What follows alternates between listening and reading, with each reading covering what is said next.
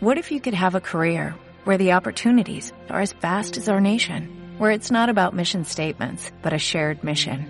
At U.S. Customs and Border Protection, we go beyond to protect more than borders, from ship to shore, air to ground, cities to local communities. CBP agents and officers are keeping people safe.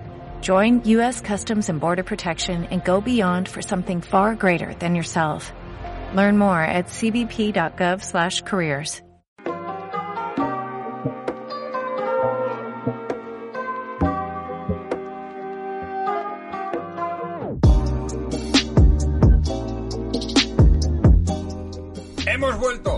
fuimos una temporada corta, breve, pero hemos vuelto y no hemos estado precisamente en el sofá hinchándonos a porros, que también, sino que hemos estado haciendo, hemos ya me suena el móvil desde el principio, sino que hemos estado haciendo un montón de cositas, cositas canábicas, como un podcast para, para Podimo, que ya os contaré. Ya os contaré en otras entregas, porque estoy muy nervioso y tengo muchas ganas de empezar de nuevo con Cough on the Couch. ¡Bienvenidos! Bienvenidos, amigos de Fibetalanda. Yo soy Caco Forns y hoy viene a toser en el sofá Miguel Lago. Muy buenas.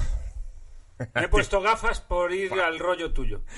Tienes una pinta de mafioso. Es la idea. O sea, yo cuando acepté tu invitación he querido venir ad hoc y me he vestido de narcotraficante puertorriqueño para ti, Caco. Sí, sí, además de Puerto Rico concretamente, sí, sí. Sí, no he encontrado sombrero Panamá, pero bueno. Uy, es verdad, un sombrerito que hubiese tío. estupendo. Pues muchas gracias por venir, Miguel, tío. En- en- encantado. O sea, donde... La llamada de la droga. Eso es lo que quiero que ponga en mi lápida cuando muera.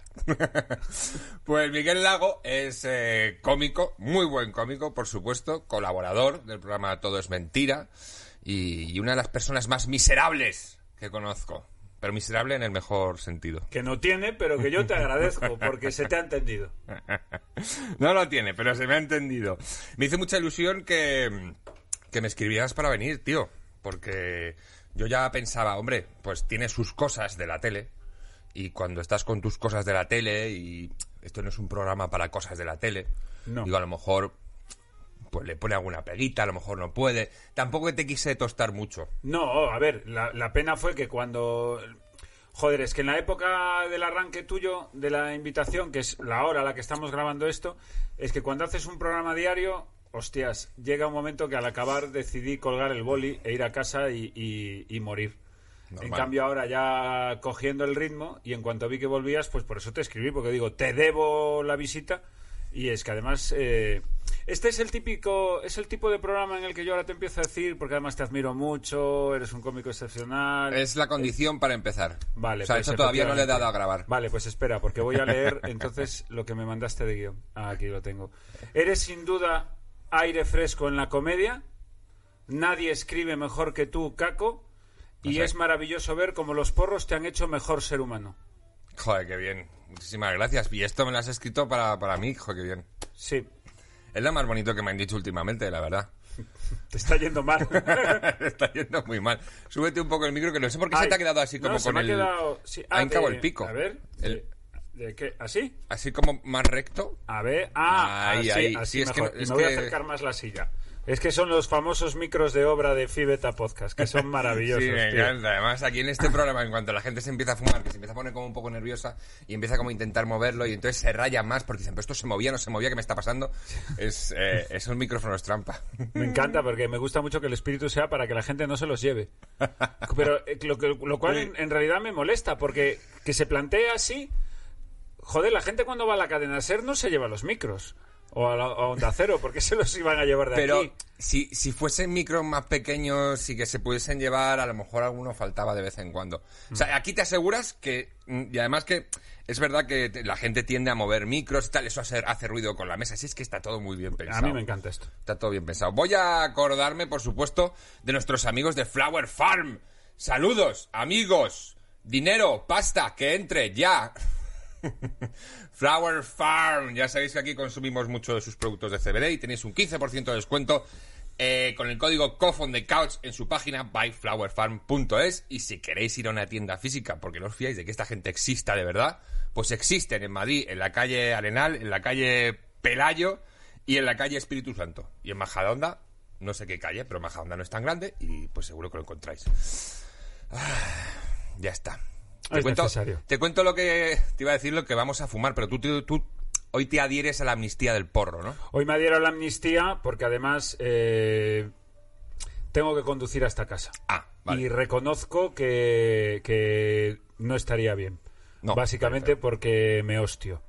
Y, y ya no es que me hostie yo, es que puedo hacerle daño a alguien. Entonces ahí me, me tengo que acoger a la amnistía. Pues muy bien. Eh, así me gusta, invitados responsables y no gente desgraciada como yo que se va a poner hasta el culo. Con lo cual me limitaré al whisky que me ha servido. el absenta. Claro. pues mira, tengo efectivamente CBD Green Gelato de nuestros compis de Flower Farm y luego he traído mm, THC Gorilla Glue. Voy a empezar con el CBD. Eh, ya me has dicho que, claro, por motivos de seguridad, además, so- sobre todo en tu curro, Claro. la gente de Mediaset es muy seria con estas cosas, en la que yo fumo, aunque voy a apuntar para el otro lado, No, porque a mí, a ver, y tenéis el aparatito de reciclaje de aire, si lo estáis haciendo, cojonudo. Pero aún así, pues yo me pongo la mascarilla y no pasa nada. Pero, pero sí, mucho mejor. Porque es que además yo no sé cómo funciona el virus. A lo mejor yo echo para ese lado, pero ahí hay pared. Y a lo mejor el, el virus rebota, rebota con el pladur y puede volver hacia nosotros. Entonces, haces Pero, bien. pero aún así, es tu libertad.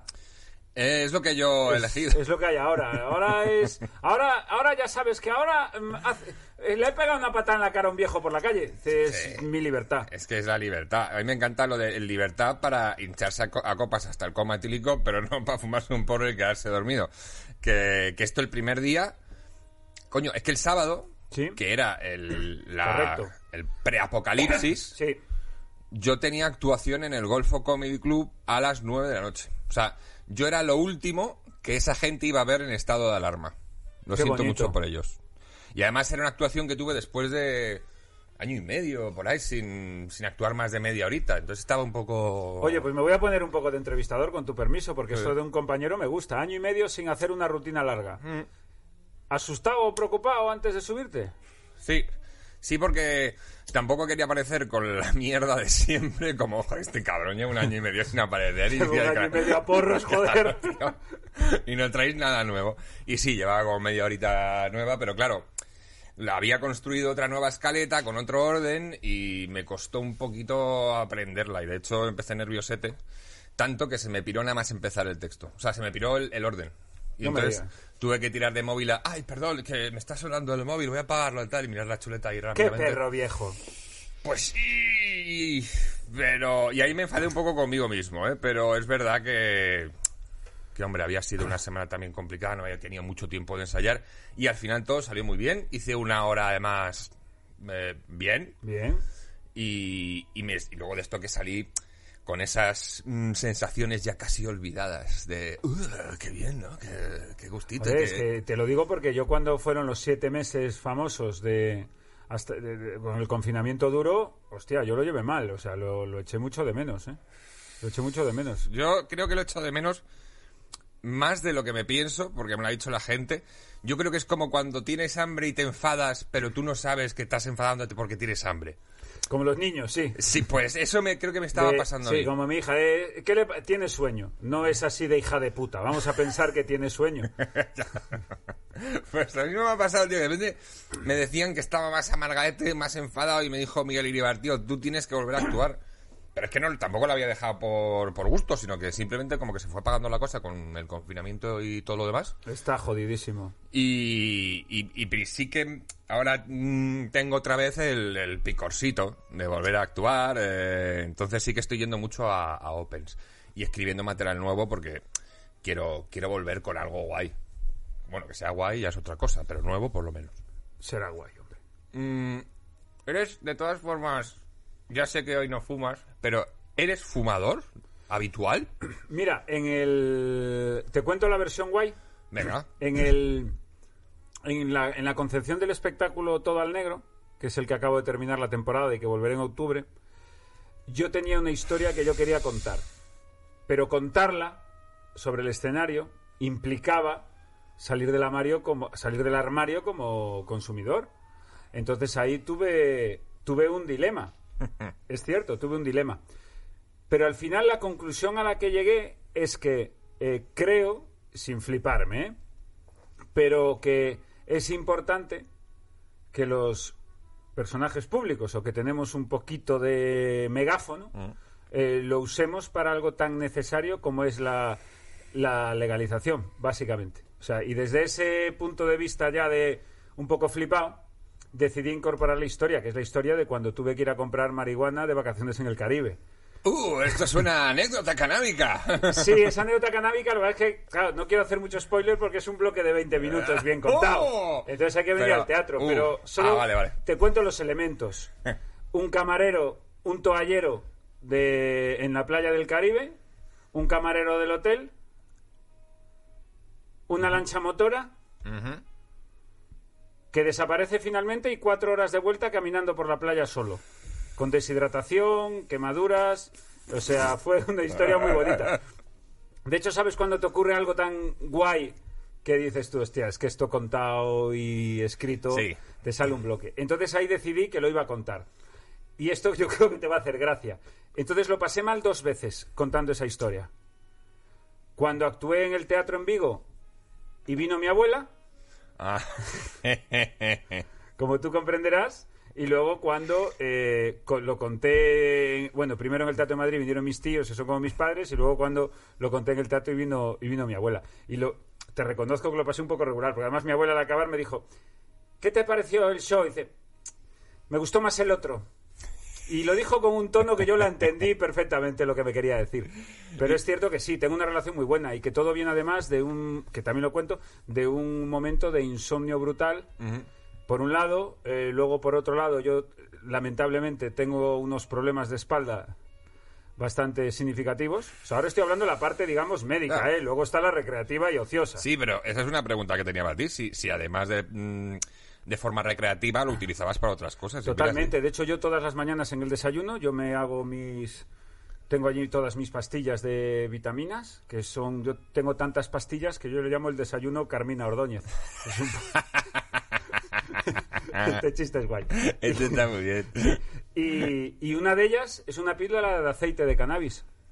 Ah, de ah, sub- sublingual. ¿Te lo No, esta se te la tomas, se esgrajea y se deshace. Ah. Pero es lo mismo, el aceite concentrado y tal, que desde que empecé... Pero es con, perdón, es con THC. O sea, Sí, sí, sí, sí, sí, sí. Ah, uh, eh. Sí, sí, sí, sí, sí. Yo te, te- siento no haberlo preparado bien porque tampoco le vamos a hacer publicidad. Pero yo te lo mando, yo te lo mando. Oye, pues porque desde ese... Mira, yo me levantaba súper mal por las mañanas. Porque, macho, uno cumpleaños y cuando no es la almohada es el colchón, cuando no es este brazo es este... ¡Mano de santo! Ese aceite para dolores musculares. Entonces, además de recreativo, que me lo paso súper guay, es mi momento cuando los niños han ido a la cama, que me permite relajarme en la terraza, que me veo una serie, que me descojono yo solo, que me lo paso guay, que viene mi mujer y, y nos lo pasamos guay también. Además de todo eso, es que duermo muchísimo mejor. Me levanto más descansado y me duele muchísimo menos la espalda. Pero luego por la noche, ¿el de antes de dormir es también pastilla o es de trocotroco? Es de troco troco. Vale. Es de troco troco sin tabaco, además. Uh, Sí, sí, sí, sí. sí. Puro ahí. Puro, Puro, sí. duro. Sí, sí, sí, sí, sí. Y con, tu, y con tu señora, además, eso está muy bien. Eso, me Eso es, gusta. eso es muy bonito. Está Ella muy de guay. vez en cuando le da un poquito.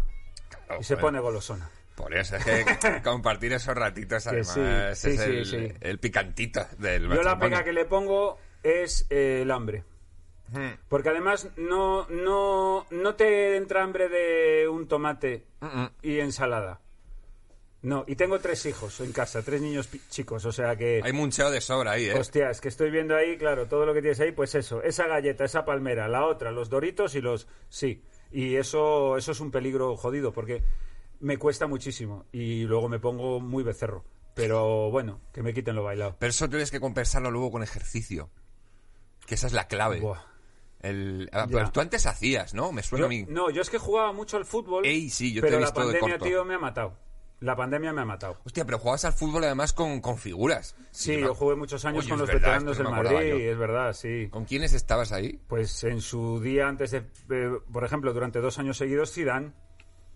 Porque claro, no te puedo decir un nombre por encima de Zidane. macho. Qué, ma- qué maravilla. Sí, luego, luego desde Y recibías pases de Zidane. recibía pases de Zidane, porque además ocurrió una cosa muy simpática. Yo soy muy malo. Y aquí el partido eran veteranos del Madrid contra una peña. ¿vale? Donde había algún exfutbolista, pero no del Real Madrid, de menor nivel, digamos. Entonces era la peña contra los veteranos.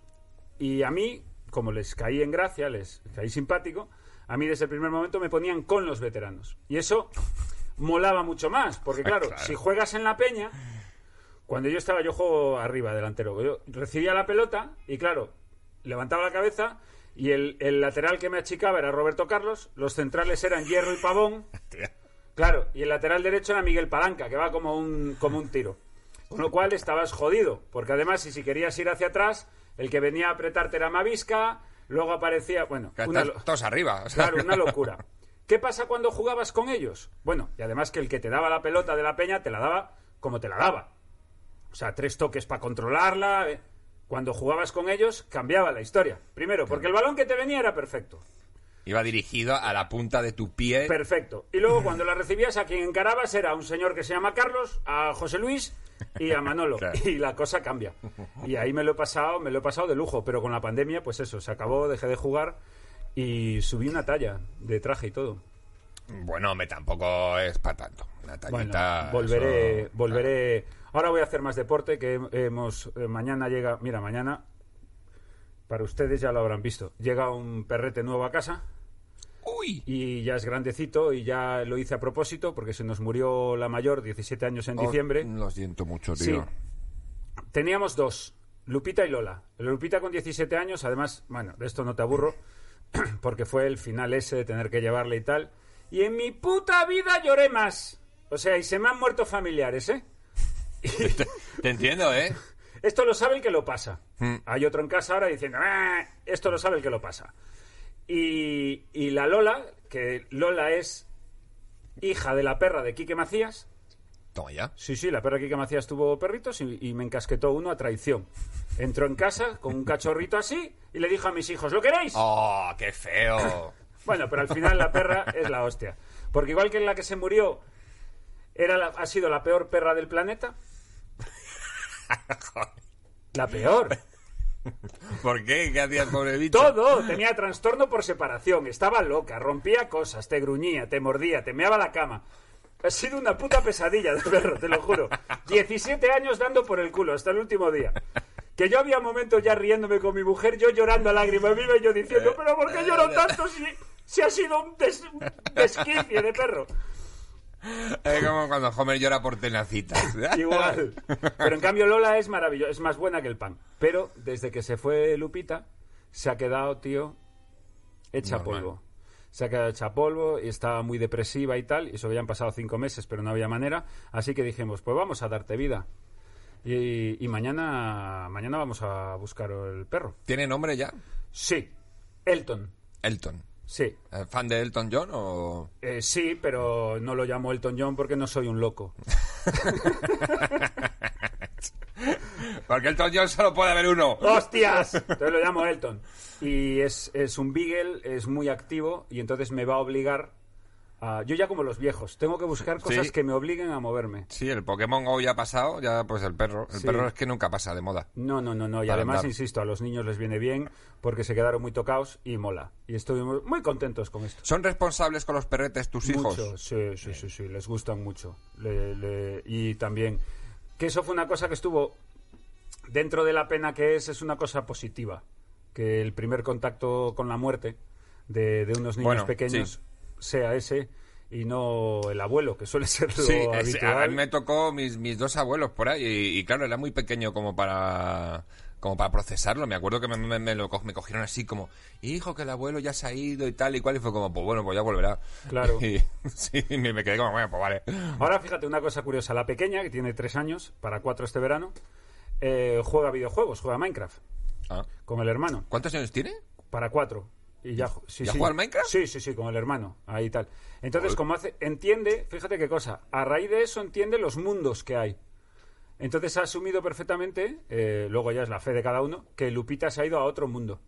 Y que en ese mundo no puede venir a este, porque este es en el que estamos nosotros.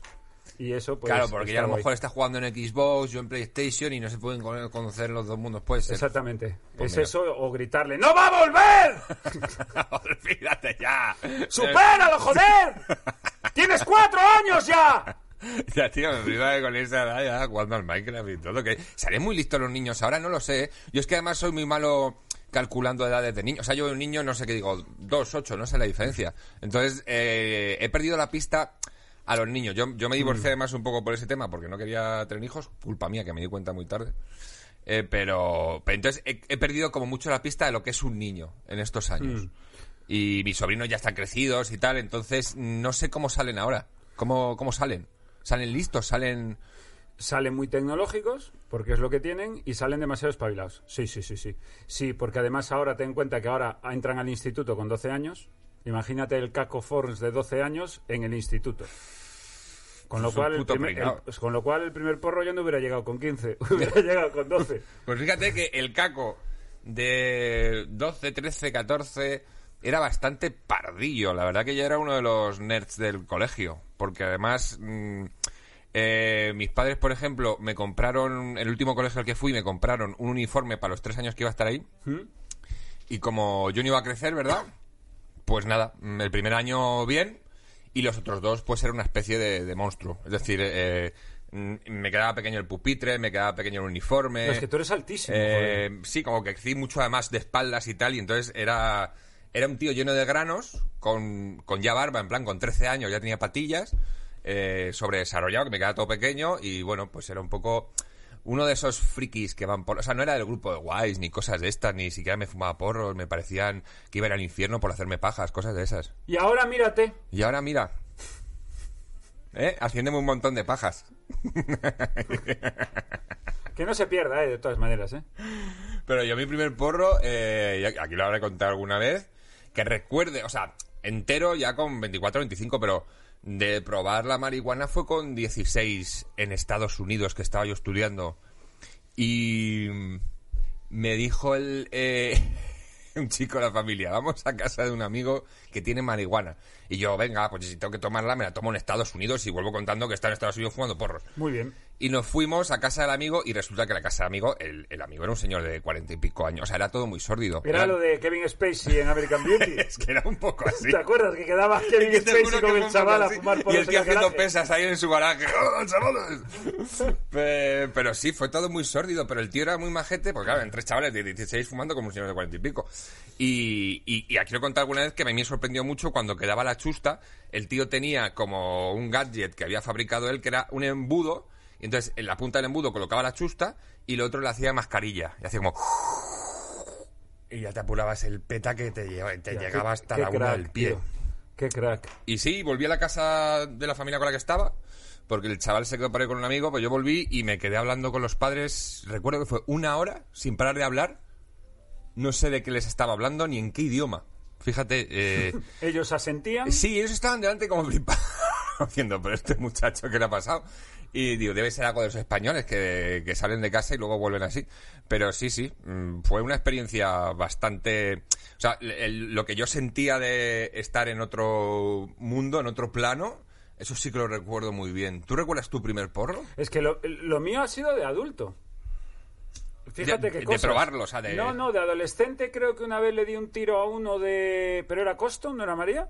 Bueno, eso, ¿Vale? Porque en Vigo se llevaba mucho... La fichita. La fichita, sí, sí. En Vigo... En Vigo gustaba... ya es que yo cuando digo puedo hablar con el alcalde. En Vigo gustaba mucho.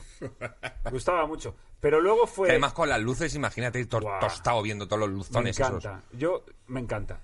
Me encanta. O sea, yo ir tostado por Vigo viendo luces lo he hecho y me encanta. Es, es estrobostópico, como se diga, lo pasas como Dios. Pero fue de, fue de adulto, fue, si voy a cumplir ahora 40...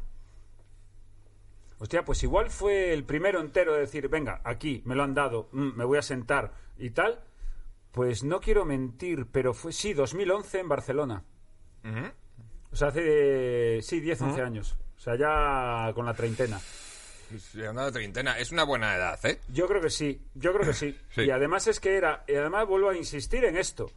No dormía, esto lo cuento en el show, eh, te- pasé por una época personal muy complicada, por cuestiones familiares en realidad, ni siquiera laborales, que eso más o menos iba, eh, y tenía muchísima ansiedad.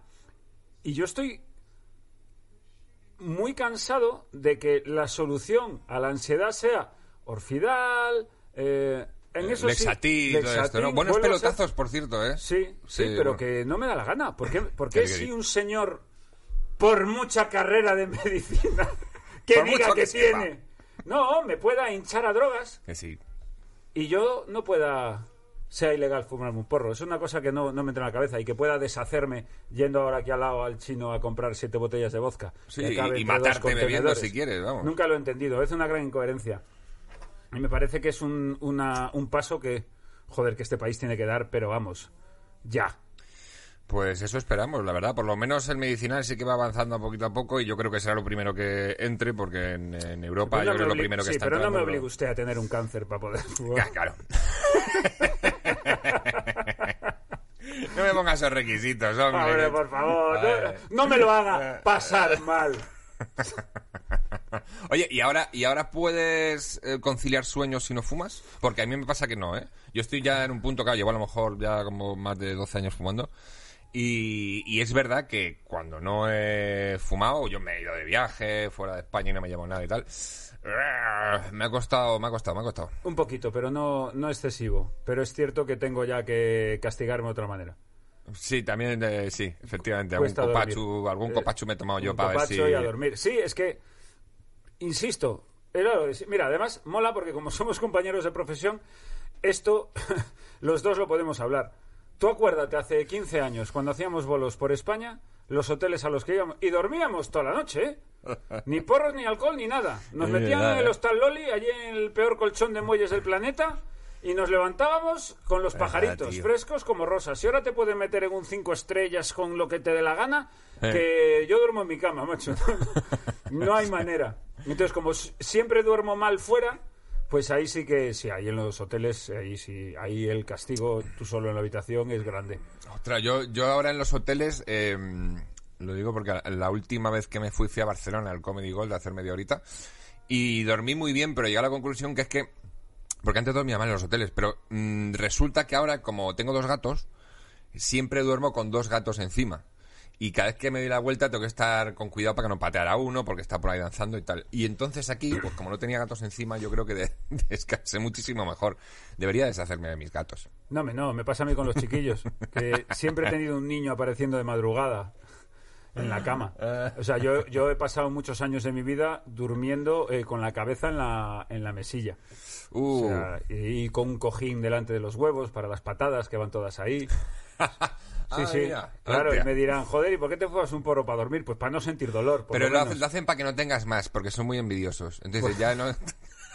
Me he llevado... Hostia, ¿tú sabes lo que es estar profundamente dormido y que te despierte una patada en los cojones? Eso es, Es una, terrible, Eso es una pasada. Creo que ¿eh? es de las peores formas que hay que des- de- para despertarse. Una patada en los cojones. Yo no he vivido otra. Además, que te lo da un niño de dos años con ese taloncito que va exacto. Así que, ¡pa! Seco, tío. ¡Pa! Porque Que no hace falta ni fuerza, porque es, es simplemente... punto. Sí, es el punto en el... es- Qué desagradable despertarse así. por Sí, amor entonces cuando, cuando eh, si estoy despierto y venía alguno de mis hijos, ¿vale? Eh, yo ya tenía un cojín y me lo ponía ahí. Entonces los golpes iban al cojín. Y luego lo gracioso de esto es que a veces estoy profundamente dormido y me despierto y tengo un cojín. Y es mi mujer que dijo, es que traje a la niña. Entonces ya. ya saben que... Ya me pone el el cojín. cojín de las patadas en los huevos. ese. y, y, mm, hace tiempo que, que no cagas solo, porque esto me pasa con los gatos, pasa con los niños también. Yo siempre que estoy en el baño, siempre al final hay un, hay un gato que se me mete a lo mejor en el pantalón. o- Es, es- hay dos cosas. Eh, Es ir al baño y hablar por teléfono. O sea, si yo, si mis hijos están en casa, cualquiera de los tres, ¿vale? Y no tienen relación conmigo durante dos horas. Han desaparecido, están haciendo cosas. Si de repente me llamas por teléfono y te contesto, tal y como diga, hola Caco, ya están viniendo a hablarme. Papá, papá, papá, papá. Pues lo mismo cuando te cagas. O sea, sales al baño, cierras la puerta y, y al instante. Papá, papá, papá. Sí, sí, sí. Funciona así. Ay, ay, cómo me alegro de no haber tenido hijos. Bueno, yo qué sé, quién sabe, ¿no? Lo que te depara la vida. Yo Pero ahí, bueno. yo, a ver, yo estoy muy feliz. Claro, tú es, que, tú es evidentemente. que además eres muy padre, tío. Además de esta gente que conozco que le, que le gusta ser padre, que A mí me gusta, tres sí. chiquillos. Sí, y- sí, yo tendría más, ¿eh? O sea, yo tendría más, yo sí. Yo, contra más dinero, más niños tendría. O sea, para poder darles una buena vida. Pero yo sí, yo me hace- sobre todo porque me hace muy feliz tener niños pequeños en casa. La mayor va a cumplir 13. La quiero. Pero siempre digo, siempre hago la misma broma, pero que es verdad. La pequeña que tiene para cuatro, eh, Anna, eh, yo siempre le digo que es mi alegría. Y es que es cierto, es mi alegría. La mayor es mi preocupación. Va cambiando la Es que cosa además ya, absolutamente. ya está empezando a entrar en la edad de que te tienes que preocupar, claro. Claro, está en el instituto, ya la dinámica es otra. La pequeña, la pequeña es todo jugar, risas, alegría. Y el mediano que tienen, que tiene 10, por ahora está en la época también súper graciosa, porque ya te permite hacer cosas con 10 años. Ya puedes eh, echar una partida en la Play al Fórmula 1. Ah, bueno, sí. Ya puedes, eh, ya le pegas, por ejemplo, y ya tiene un cuerpo Que aguanta bien los que- golpes. Que aguanta. O sea, son otras épocas. Llevo haciendo bromas de pegar a los niños toda mi puta carrera, Caco. 20 años Es que son haciendo muy bromas buenas. de pegar a Es los que niños muy graciosas. y 20 años con la gente. No, me no. No. Cuando Castel y yo lo hacemos en la tele, que además esa lo sabemos que cuando uno lanza lo de pegar, el otro enseguida lo asume. Eh, siempre hay un grito aquí en el pinganillo, el risto, no, no, no, y nosotros, sí, sí, sí. De hecho, Antonio tiene una broma que me encanta, que es la de recomiendo mi nuevo libro, Educar pegando. que me flipa esa broma. Educar, que, que- es que me encanta que existiera la posibilidad de ver los libros estos de Carlos Fernández, Bésame mucho, el, eh, Abraza a tu hijo, al otro, Antonio Castelo, Educar, pegando. me encanta, me flipa eso. Seguramente como le educaron a él, eh, que tiene mucha pinta, la verdad. Siempre lo cuenta, que le pegan, que le pegaron mucho. Sí. mucho. Pero claro, luego te cuenta las que hacía de pequeño y poco le pegaron, ¿eh? pues sí, la verdad que sí. Eh, bueno, también es que, claro, el pobre chaval vivía ahí en, un, en, una, en una villa militar. Sí. Que es que cae- que- que- qué raro que no haya salido con un Kalashnikov en, en la mano pegando tiros. Fíjate lo que te digo, ¿eh? Total, que sepamos. Que sepamos, efectivamente. Oye, pues es que tener hijo, mira, es bastante caro. Además, yo lo estaba pensando ahora, ¿en qué te gastas más? Bueno, te, te cuesta más dinero un crío que la marihuana, claro. O sea, un crío al mes es una locura. Lo que yo, yo, por ejemplo, al mes me dejo unos 200 pavos en marihuana. Pues te voy a decir una cosa. Tal y como ha ido mi carrera, si no hubiera tenido hijos, tendría un dinerete simpático. De verdad, ¿eh? No Sí, ¿no? vendría en esa mierda de furgoneta Ford. Es que es... es- sí, es, es- es- es- sí, es una leña. Pero bueno, porque comen, Claro. eh, se visten. Y eso que no lo compras, porque luego hay gente que lo compra y, y claro, eso ya es, es suma. O sea, Bueno, pero tiene una ventaja, que tienes dos años, que si el niño te da cualquier fallo... Lo Llevan puede- garantía. lo- claro, lo puede... Sí, ¿no? no jodas, ¿sí? Los devuelves. No puede, yo no puede ser eso así. Hombre, yo estoy seguro de que Miguel Bosé lo hizo así. Hombre, es que si se puede hacer, yo por probar, ¿sabes, sabes lo que te quiero decir? O sea, a mí me da curiosidad ser padre, pero me da curiosidad de, anda, mira, eh, ser Tú lo, padre. que, tú lo que quieres es ser tío. Ya, sí, ya lo soy, Claro. pero, eh, pero la curiosidad de ser padre, decir, hostia, mira, pues soy padre, y bueno, ¿dónde lo dejo? Pero si, si puedo comprar uno Sí. un par de años y luego devolverlo, si consigo no cogerle cariño, yo Bueno. creo que... Pero le vas a coger cariño. Y una de las bromas así más violentas que hice y que se quedó así la peña fue porque la pequeña es resultado de una fecundación in vitro. Ah. Lógicamente teníamos problemas para el tercero y se fue a solucionar 15.000 pavos. Uh. 15.000 pavos, que ya son ganas de ser padre, ¿eh? 15.000 pavos y sin meterla. Son ganas de ser padre, ¿eh? Joder, pues sí, tío. Y entonces hice las bromas clásicas, porque como somos descerebrados, claro, me sientan con una directiva de la clínica, unas relaciones públicas o lo que sea. Primero te atiende el médico y tal. Y luego viene la de los billets, la que se siente y te explica. Y entonces yo empecé a hacer bromas todo el rato del tipo, hostia, es que 15.000 euros, porque salió bien a la primera. Si no, cada intento métele 6.000 más y toda esta pesca. Y yo le decía, a ver, em, eh, yo quiero que sea, yo quiero que tenga los ojos azules. Pero yo serio, ¿eh? Y la otra, hombre, es que eso no... Pero vamos a ver, Ah, pero no es así esto. ¿no es así esto? Pero, pero ese catálogo que tienes ahí no es de... Porque a mí me haría muchísima ilusión que fuera pelirrojo. ¿Se puede esto...? Y yo haciendo Yo pensaba que era así, eh, te lo digo en serio. Yo pensaba que llegaba así, no podías llega a ese decir... punto. Ah, No sé en Estados Unidos, pero aquí en España no. Entonces yo le hacía preguntas así, de... Y si... Y llegué a hacer la más grave, la más grave, que es... Si me nace medio tonto, lo asumís vosotros, entiendo, ¿no? Y la otra me miraba con cara de lo voy a echar de aquí, mi mujer dándome golpes por debajo de la mesa. Pero es que tenemos el defecto de que en función de lo que me contestase, de ahí salía un bloquecito. Es que, Claro, tío, claro, es que, tío, ¿qué quieres? Me ha dicho, oye, puede tener la polla más pequeña que la mía. Solo eso. Solo porque, por- claro, por mantener eh, el orgullo de padre. Efectivamente, no quiero que mi hijo tenga la polla más grande que yo. Eso Y es. pensaba que podías elegir esas cosas. No, ahí no, no, no se puede, lamentablemente. Y luego estás con la preocupación de que, de, que hayan, de que no se hayan equivocado de etiqueta cuando hayan cogido el bote. O sea, pasas la tensión de que te nazca negro los nueve meses.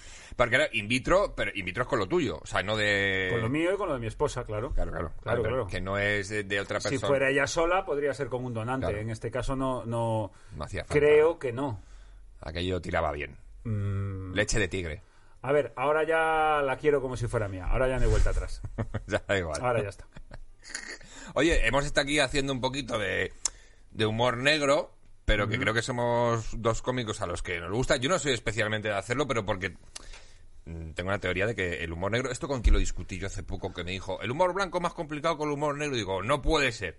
Digo, para mí el humor negro es lo más complicado que hay de hacer porque básicamente la, la comedia es tensión, relajación. Lo que haces es crear una tensión con la premisa, la relajas con, con el punch Sí.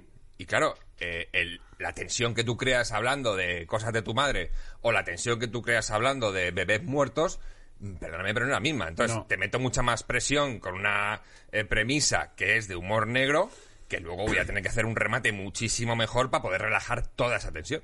Yo estoy de acuerdo contigo. Pero sí, me gusta, me gusta hacerlo, lo que pasa que me atrevo un poco porque le tengo mucho respeto, pero todo el espectáculo este que acabas de terminar, todo al negro, Sí. es porque me te me- sí, sí, sí, sí, sí. Pero no creo que sea, eh, para que nos entendamos, es que dices humor negro y la gente lo relaciona con lo que tú has dicho, con bebés muertos, con no sé qué. Lo mío es negro, pero yo lo derivaría a la categoría de que es un humor muy cabrón, muy cabrón. De, bueno, pues el personaje que llevo, la voz cómica que llevo tantos años, dijo, puta, o sea, muy cabrón.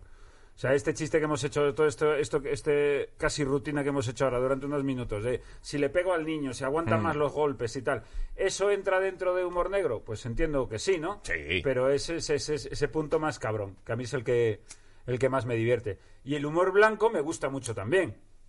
Como consumidor, me gusta. A mí un Leo Harlem me hace mucha risa. Sí, es que hay gente que lo hace muy bien. Claro, entonces no, no igual que me toca las narices eh, los compañeros que directamente eh, me- menos eh, desprecian el humor blanco como un género me- menor, Hmm. ¿me entiendes? Como es que no es atrevido, es que no es lo sé. No, perdona. Eh, Pero hay que saber hacerlo Hay bien. que saber ¿eh? hacerlo bien todo. Mm. O sea, el resumen es que hay que hacerlo todo bien. Yo lo que no lo que nunca he hecho porque no me sale bien y tal es humor guarro. Nunca me ha ido, macho. Nunca. Yo al principio sí que era más guarro. Creo que es una fase por la que pasan muchos cómicos, la del humor guarro. Mm. Pero es verdad que tampoco soy excesivo fan. Y creo que también hay que hacerlo muy bien, ¿eh? El, Sí. el humor cochino. Y que lo hace bien. Sí, y, y lo hace muy bien. Pero a mí no, nunca me, nunca me ha salido. Porque creo que tenemos que sentirnos también. Es que si no, luego es muy impostado. Sí. Y una clave es que tenga mucha verdad lo que, lo que estás contando. O sea, que hagan esa cosa. ¿Lo dice en serio o no? Eso mola, eso mola Eso es mucho. lo que mola. Oye, el personaje tuyo, por cierto, construido poco a poco y durante años, ¿eh? Sí. Porque ahora mismo creo que solo puede hacer de Miguel Lago Miguel Lago. Te lo Pues- digo en serio. O sea, yo a veces eh, lo he pensado, digo, es, es- ese, ese humor, ese tipo de humor, ya es el humor Miguel Lago. O sea, si yo lo hago, por mucho traje que me ponga, no va a quedar igual de bien. Pues yo te lo agradezco un montón, la verdad. Esto es un piropazo. Y viniendo de ti, de corazón te lo agradezco. Mm. Sí. Porque además, eh, sí, eso creo. Creo que si he aportado algo es eso. Es ese sellito personal. Que lo que hago yo lo hago yo. Eso sí. Sí, porque además ha habido alguno que lo ha intentado eh, con la misma estética, con casi los temas y tal, y no, no ha entrado. Pero creo que también se apoya no solo del talento que yo pueda tener, sino que además la ventaja de ser gallego ha jugado mucho a mi favor en eso el tono a la hora de hablar, el, esa retranca, esa ironía Ah. y esa... Sí, pero te digo que, vamos, yo que te he visto casi, hemos, Sí, bueno, claro, hemos crecido eh, juntos en Comedy Casi. Claro que sí. Y, y te he visto que lo has ido construyendo poco a poco. Es decir, hubo un momento en el que hubo un clic Sí. y pasaste a, venga, voy a dar caña. Sí, hubo un momento que ya fue el, el- el día que ya de la americana, que fue la primera transición, al traje. y a los temas y a, y a la seguridad a la hora de decir, no, yo quiero hacer esto. Venga, vamos a morir aquí. Porque claro, ahora en un teatro que se llena, soltar la que quiera soltar no pasa nada. Por es Peña que paga... ay, Peña que paga 20 pavos por venir a verte. O sea, ha salido de su casa y viene a verte. Lógicamente viene a favor de obra. Puede haber algún despistado, pero coño, vienen a favor de obra. Yo creo que el, el valor mío está en hace 10 años o 12 años hacer ese mismo intento con el traje y la corbata en un pueblo de Almería. Es que... Ahí estaba el rollo. Es que a mí me recuerda mucho a la actitud de Ignatius, tío, de, de esto es lo mío, esto es lo que hago, eh, funcione o no, voy a seguir haciéndolo. Exactamente. Mm. Luego ya es cierto que luego con los años vas aprendiendo a manejarte en otras lides. Todo es mentira, es un ejemplo. No Mm. te adaptas a dónde estás. Somos profesionales, entonces siendo igual de cabrones casi en- en el espíritu y en la esencia, porque hacemos bromas muy graves para las 4 de la tarde de una televisión generalista, Sí. o sea que eso no se puede no se puede perder. Es cierto que te tienes que adaptar al medio en el que estás y, y eso pues funciona y lo sabemos. Y funciona hacer. muy bien, vamos, no ha ido más pa- que para arriba, el programa solo va para arriba. O sea que eh, enhorabuena. Oye, ese personaje un poco cabroncete tuvo que ver, o ya estaba de antes, cuando curso de 63, tío, que yo me acuerdo de estar veraneando en... Pues estaba en Galicia, en la playa de Loira, al lado de Bueu. Qué bonito. eh, que tenía una, he tenido una casa en Bueu muchos años. Y, y me acuerdo poner la tele y, y verte ahí, y, y- pero ese señor con bigote, pero ese, ese, ese Miguel Lago. Pues llegó, an- pues yo grabé Soy un hijo puta, volumen 1, en Paramount Comedy en el mes de mayo, donde no existía ni el proyecto de Don Luis. Y Don Luis se grabó en julio, curso el 63. Y me llamaron, bueno, me llamaron, no, me llegó un mail, no recuerdo por qué, de que había un casting. Y me cogieron por filólogo.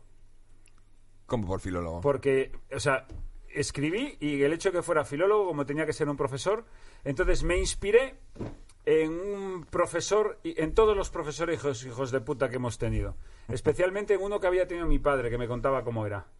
Entonces llegué al casting y en el casting se puso eh, el director, Álvaro Díaz, eh, cuatro, ahí. Y entonces hacían de clase cabrona.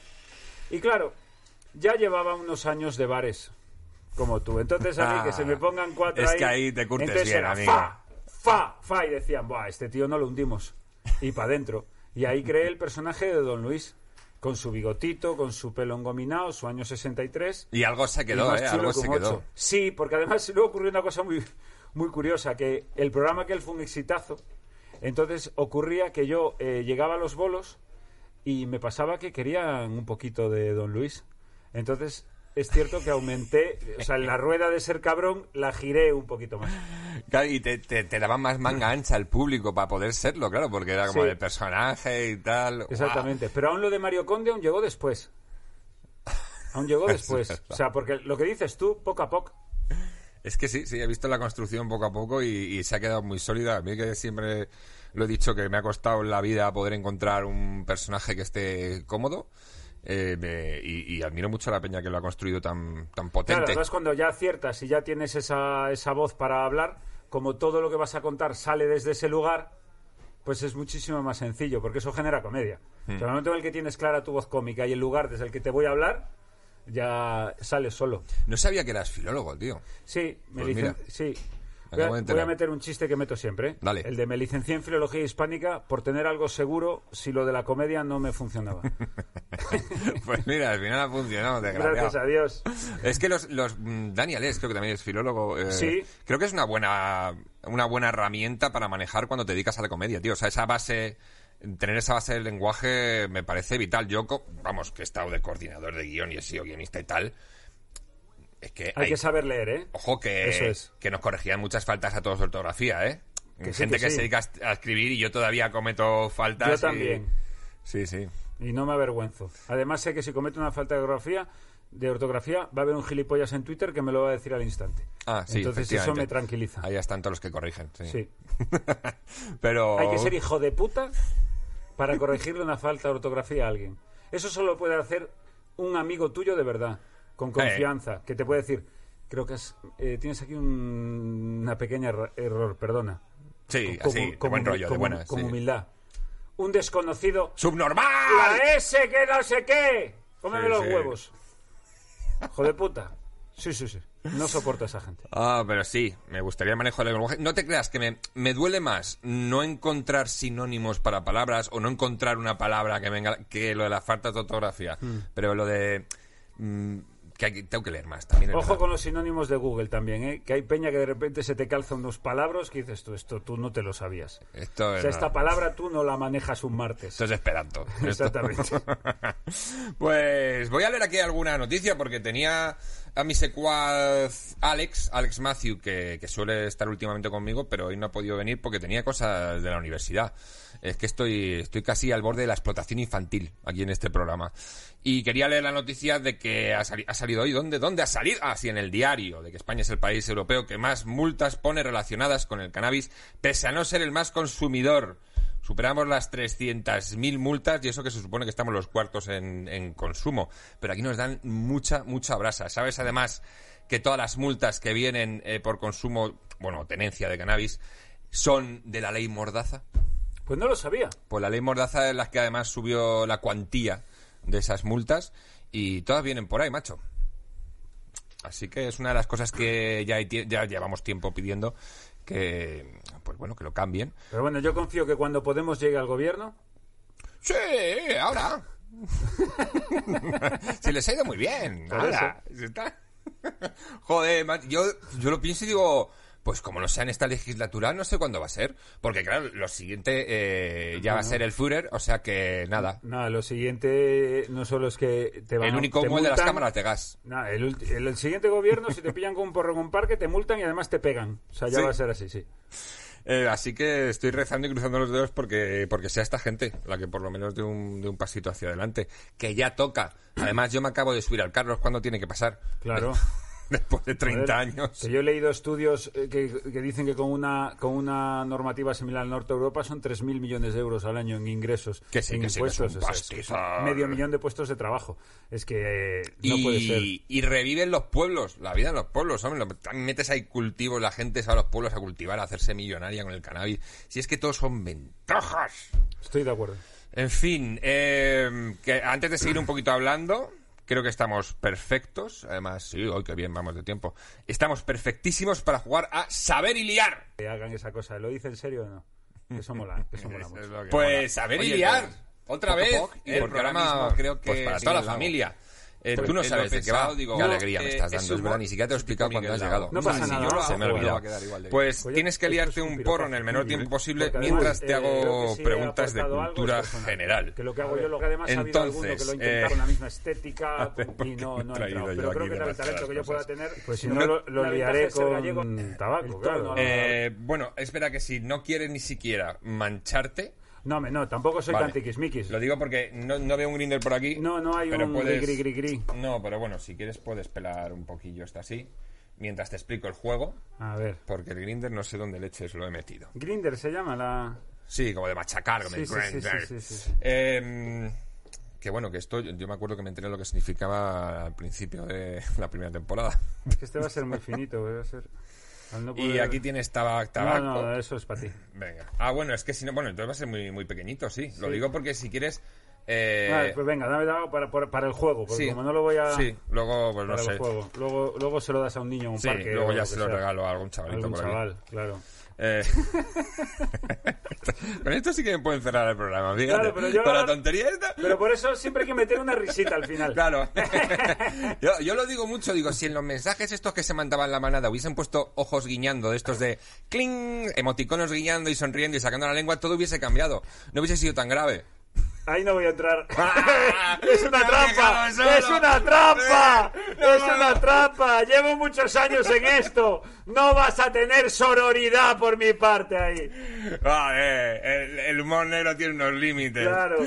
¿Te imaginas ahora que te llego a matar del tipo, en serio? Del tipo, mira, perdona, yo creo que frivolizar con... Sí, sí, pues claro, podría haber sido terrible, claro, ya aquí me venía arriba.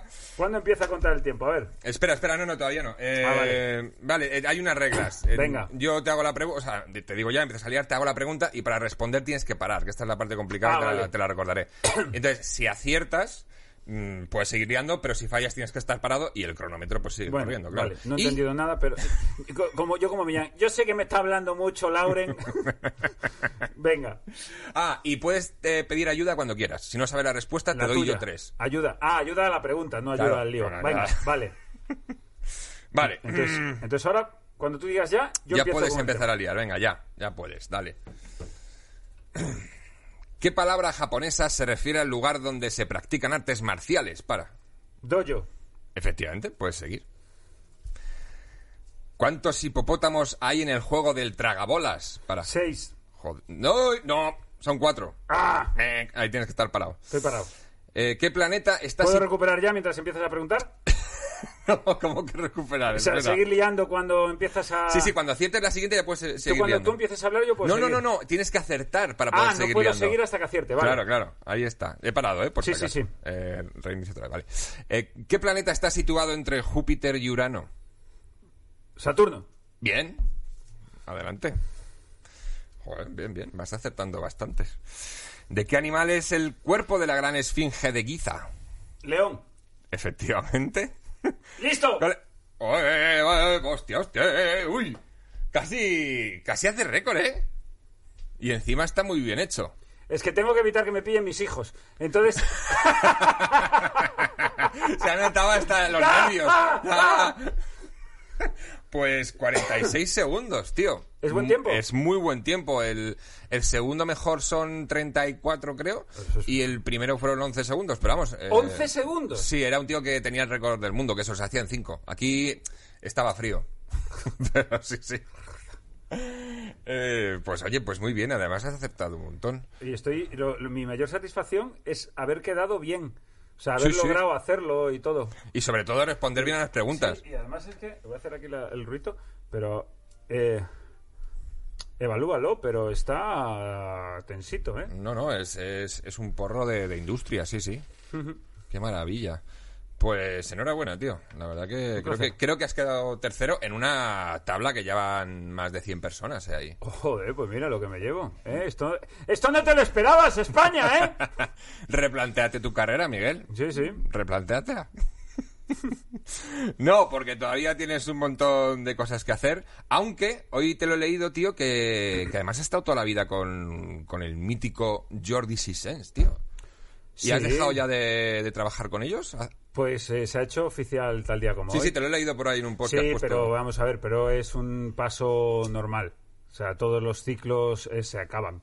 Entonces, Pero porque cambias de... Sí, no, porque, bueno, todo es que es, es complicado de contar, son muchas circunstancias, pero todas buenas. Vale, vale. Todas buenas. Lo que pasa es que eso ha llegado el momento de. Es, es un cambio de modelo por parte de.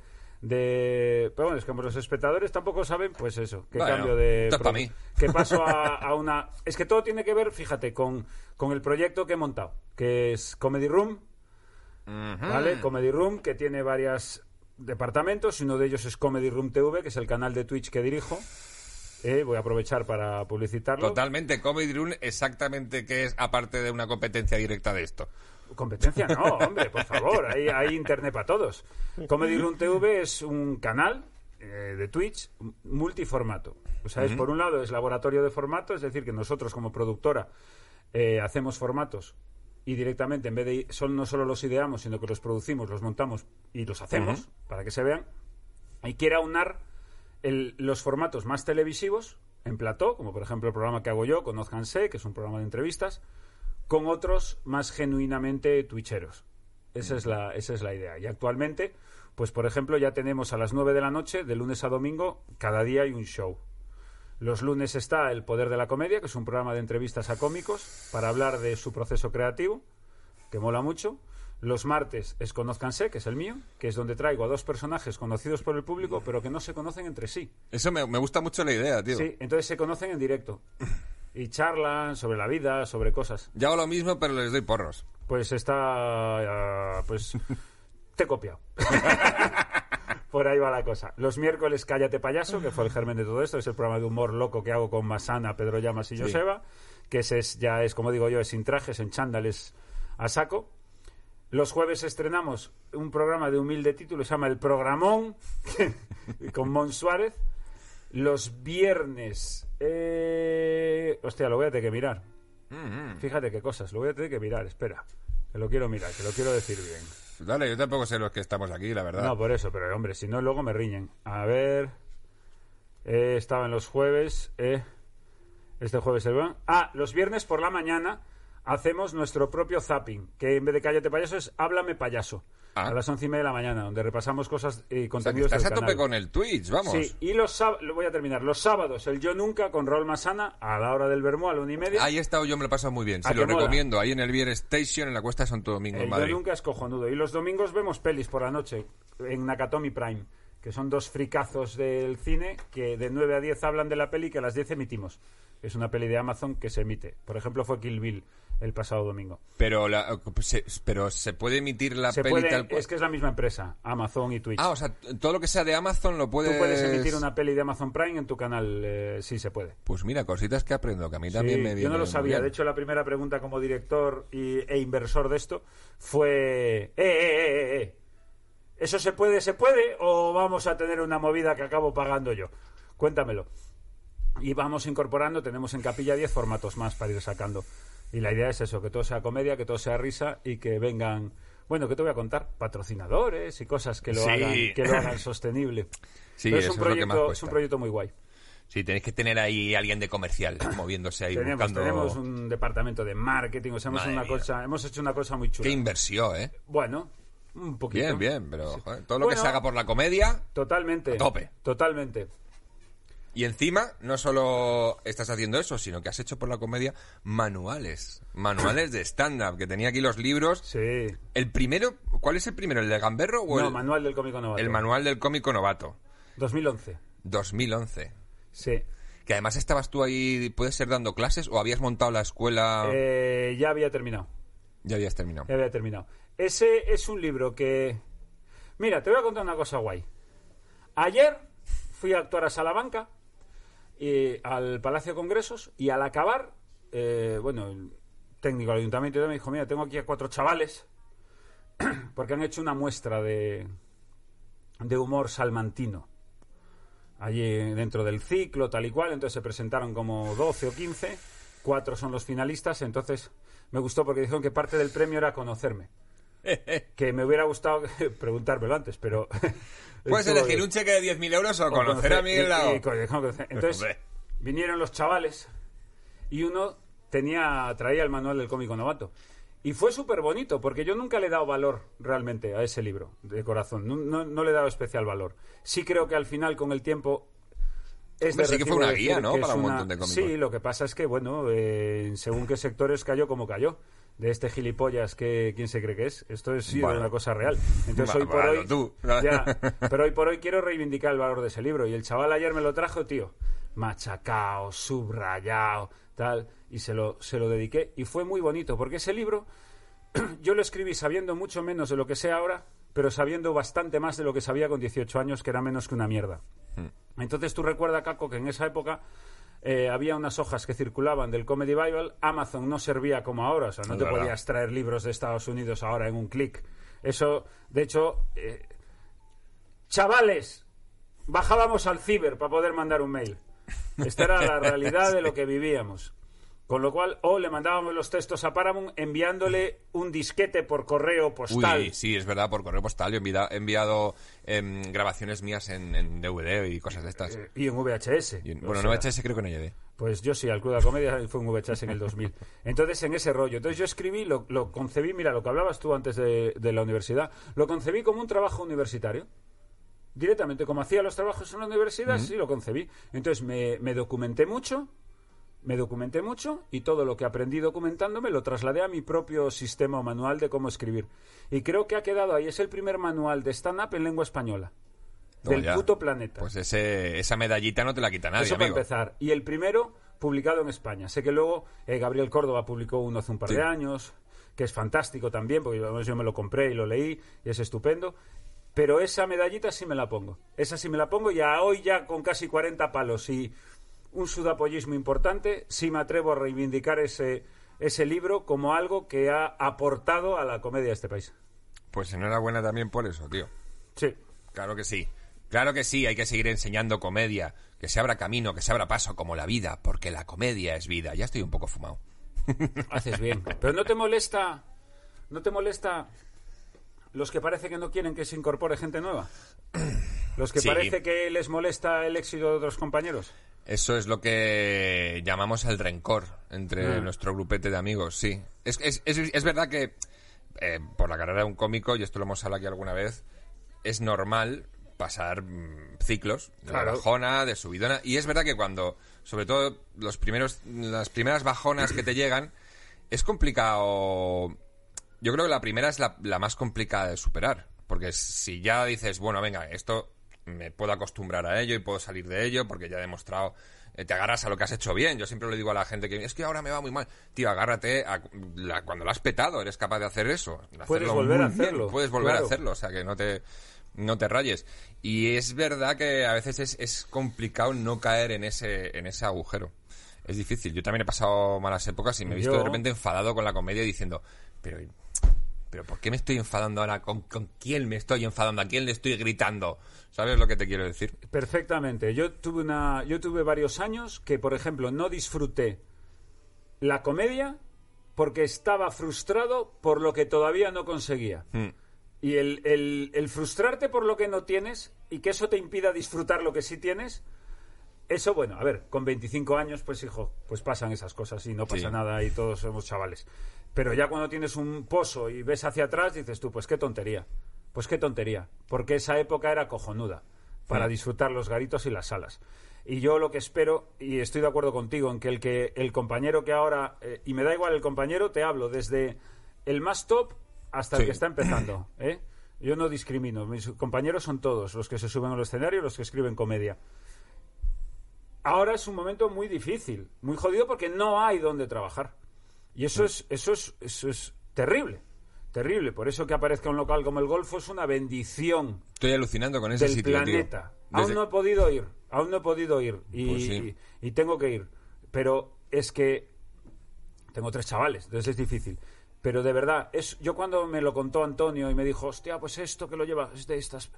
Me pareció eh, lo puto más. Igual que Fibeta eh, Landa era lo puto más, igual que los monólogos de Fibeta eran lo puto más. O sea, hay que apostar por eso y hay que ayudar a eso, porque si nosotros salimos adelante, Caco, porque teníamos locales donde actuar. Punto. Esa es la conclusión. Sí. Entonces, y desde aquí hago un llamamiento a la hostelería española, que se dejen de hostias, que una manera de recuperar público es poniendo ahí a un muchacho, ¿eh? que Eso. somos, la mayoría son baratos, joder, sí, sobre todo, es verdad. y que es un micro y un bafle, como nosotros hace 15 años, y yo voy encantado, joder, y la gente bien y se lo pasa bien, y volvemos a activar la economía y volvemos a activar la comedia de este Pues país, sí, que hay gente muy buena. Porque se puede, y además lo necesitamos, ¿eh? Que la tarta se está haciendo muy pequeña y que seguimos aquí los mismos. O sea que hay que seguir currándoselo. Totalmente. Pero es eso, hay que seguir haciendo cosas y currándoselo y no enfadarse y sobre todo pues alegrarse por los éxitos de los compañeros. Que esto es verdad que... Hombre, yo creo que sí, porque mira, una cosa, por ejemplo, que Esto fue ayuda a a- todos. acojonante en su día fue eh, cuando yo entro al, al teatro, al Pequeño Gran Vía en 2000, sí, 2009, 2010, eh, solo había estado Eduardo Aldán haciendo un show que era El Espinete no existe, ¿vale?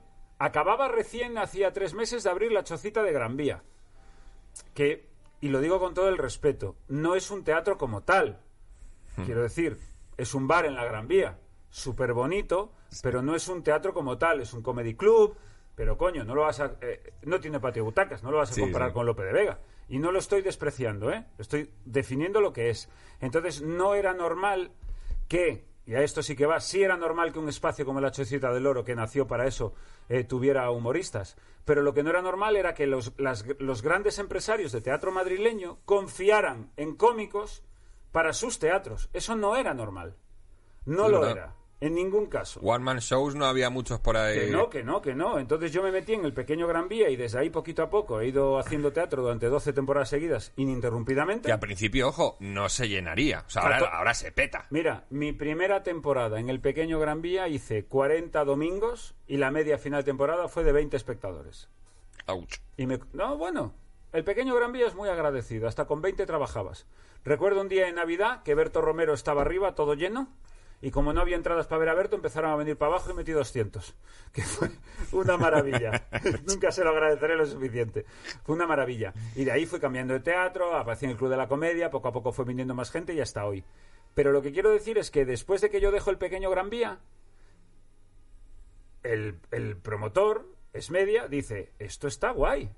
Y tal y como yo salí, al Marquina concretamente, entró otro en domingo, entró otro en sábado, entró otro en miércoles y se empezaron. Y de repente ahora es una pasada. Sí. O sea, yo llevo mucho tiempo reivindicando esto, que tú vienes a Madrid y, y coincidía en una noche de sábado el Palacio de la Prensa con Nacho García, te podías encontrar a Nacho García, Alex Clavero, o sea, vaquero, super top. Pero es que cruzabas la calle y en Callao estaba Piedraíta y Goyo, super top. Sí, sí. Bajabas la calle y estaba la Chocita del Loro con cómicos cojonudos. Ángel. Martín, Bodegas, tú, tal. Venías al. Reina Victoria. Nunca ha habido más comedia en la Gran Vía, Tío, vamos. claro, ibas al Reina Victoria, estaba yo y esporádicamente te venía Berto de Barcelona, Mm. te venía Latre. Entonces dices, eso es la hostia. Eso Mm. es la hostia. Pero eso es porque en su día se logró convencer de que en el pequeño Gran Vía ese sitio era cojonudo para hacer esto. Y apostaron. Y hasta hoy. Y viene para quedarse absolutamente. O sea, lo que, espero. lo que ha conseguido Goyo en Madrid, eso es. Eso Es es, brutal, historia ¿eh? de la comedia en España, tío. Es brutal, Eso es ¿eh? una cosa absolutamente increíble y, y mega merecida. Leo Harlem con Sinacio. Siete funciones a semana, no había entradas en dos meses. O sea, y todo eran cómicos. Y eso, pues lo tenemos que alegrar porque nos viene muy bien a todos. Claro, Efectivamente. siempre. ¿Cómo vas de hambre? Yo, yo me he tomado un Kit Kat. Por si acaso te llegaba un poco... ¿Ves? Es que ahí sacas sobaos, es que es lo suyo. Es, Es que, que trae unos sobaditos, tío. antes. Para ir ya... Pero tú luego vas a hacer un deporte muy loco, entiendo, para quemar todo esto. Pero ah, bueno, yo tengo, ya te digo, mis dos tablitas para hacer en casa, que son de una media horita y son de... mm, hago pilates, porque tengo la espalda Oh. hecha mierda. Y, por cierto, mm, cuando me lo has dicho lo he pensado, yo he estado al, al borde de, de la cojera absoluta de una protusión discal y, y me llega a quedar cojo del pie. Y, en- y entonces tuve como tres meses que no me respondía, estaba lelo. Y, y me puse con, con el Pilates y desde hace ya un año, sí, bueno, casi dos años, no tengo un achaque de nada. Qué guay. Ni Mi mujer y yo lo hemos ni- intentado, el Pilates, pero como vivo en un sitio muy pijo, nunca hay plaza. Eh, o sea, hay 20 sitios de Pilates y ninguno tiene plaza. Bueno, podéis, podéis eh, empezar con algún tutorial ahí en internet de- del suelo, de estar en casa en suelo. Yo no hago máquina ni nada, me, me lo hago en una colchoneta ahí en el suelo. Porque ya en- cuando estuve Mm. Ya en sabes, clases claro. eh, ya me quedé con unos cuantos movimientos, pero con unos tutoriales eh, vas tirando tan a gusto y lo recomiendo muchísimo. Muy bien. Pues, nada, aquí yo es que en- ¿Cómo se llama? En saber vivir. Muy bien. ¿Y saber, para, saber vivir bien, y para la el, y verdad. para el estómago qué recomiendas? Sobaos, vienen de puta madre. A mí me gustan los gordos. ¿Sabes los que compras en una Sí. estación de servicio en la Sí, carretera? sí, que te duran días. Esos, esos están guays. Eh, pero Sobaos es de mi muncheo favorito y como ya que venías de Galicia, pues digo, mira. Pues Miguel, ya que vienes de Galicia, traigo pues, sobaos que son de Cantabria. Que son de Cantabria, que está muy cerca. Pues muchísimas gracias, tío, por haber venido. ¿Qué tal? ¿Cómo te has encontrado? ¿No te ha llegado Joder, nada de...? tío, nada, maravilloso. Ahora 10 minutos charlando contigo que me lo paso genial. Además, ocurre una cosa muy, muy simpática contigo, que tengo mucha familiaridad contigo sin conocerte realmente, porque como, como llevo dos años todos los días de mi vida con Castelo, que lo veo más que a mi mujer, y, te- y- y siempre está contando anécdotas e historias y movidas contigo, Claro. pues es maravilloso estar contigo ahora un ratito. Somos casi familia. Lo sé, lo sé. Me consta. A mí también me habla mucho de ti. Siento esa familiaridad. Bueno. Me habla fatal, pero joder. Sí, no, me, me imagino, dirá que es un pesado, es un no sé qué, tiene un ego de cojones, tiene tal. Me Bueno, estás definiendo a Castelo, la verdad. Aparte, Castelo, no pasa nada que hable mal de mí. Como él es muy fácil de llevar sí, sí, la verdad que sí, joder, te la llevarías a cualquier parte. a cualquier parte. Eh, hoy, hoy, mira, te voy a contar una de él para cerrar. Hoy nos contó una cosa que le pasó, que no, esa no la puedo contar porque es de él, pero tenemos una cena prevista ahora, con, con Flitch, con, con Risto y tal, Y entonces hay un momento que le estaba contando una historia que le pasó el otro día, porque él siempre los lunes viene y nos cuenta el fin de. Y siempre hay alguna situación violenta en la vida de Antonio. O sea, siempre Hmm. es Antonio, es yo le digo siempre que es como Larry David, o sea, él va por es los Sí, capítulos verdad. de Larry David son soltar a Larry David en sitios y ver qué pasa. Entonces, Castelo es un poco así. Entonces, hoy estaba contándose una movida y le digo yo a Marta, yo entiendo que en la cena, mínimo, una situación violenta con el camarero o con alguien, viviremos. Siempre cae, sí, sí. Y me mira Marta y me dice, hombre, garantizado. Por Entonces me gusta mucho ir con Castelo por sitios y que ocurran cosas violentas. Sí, desde luego te las asegura. Eh, Un saludo desde aquí al, al jefe, al boss máximo. Y nada, 420 millones de gracias por, por volver a estar aquí con nosotros después de este pequeño paroncito. Intentaré ya no hacer muchos más. Ah, no, bueno, en verano. En verano me voy a coger vacaciones que me las merezco más que nunca, os lo puedo asegurar. Pero suscribíos a la plataforma Fibetalanda Podcast y nos vemos la semana que viene. Ya puedes volver a la realidad. Gracias, Miguel. Gracias a ti. Que vuelva Fibeta, que me gustaba mucho.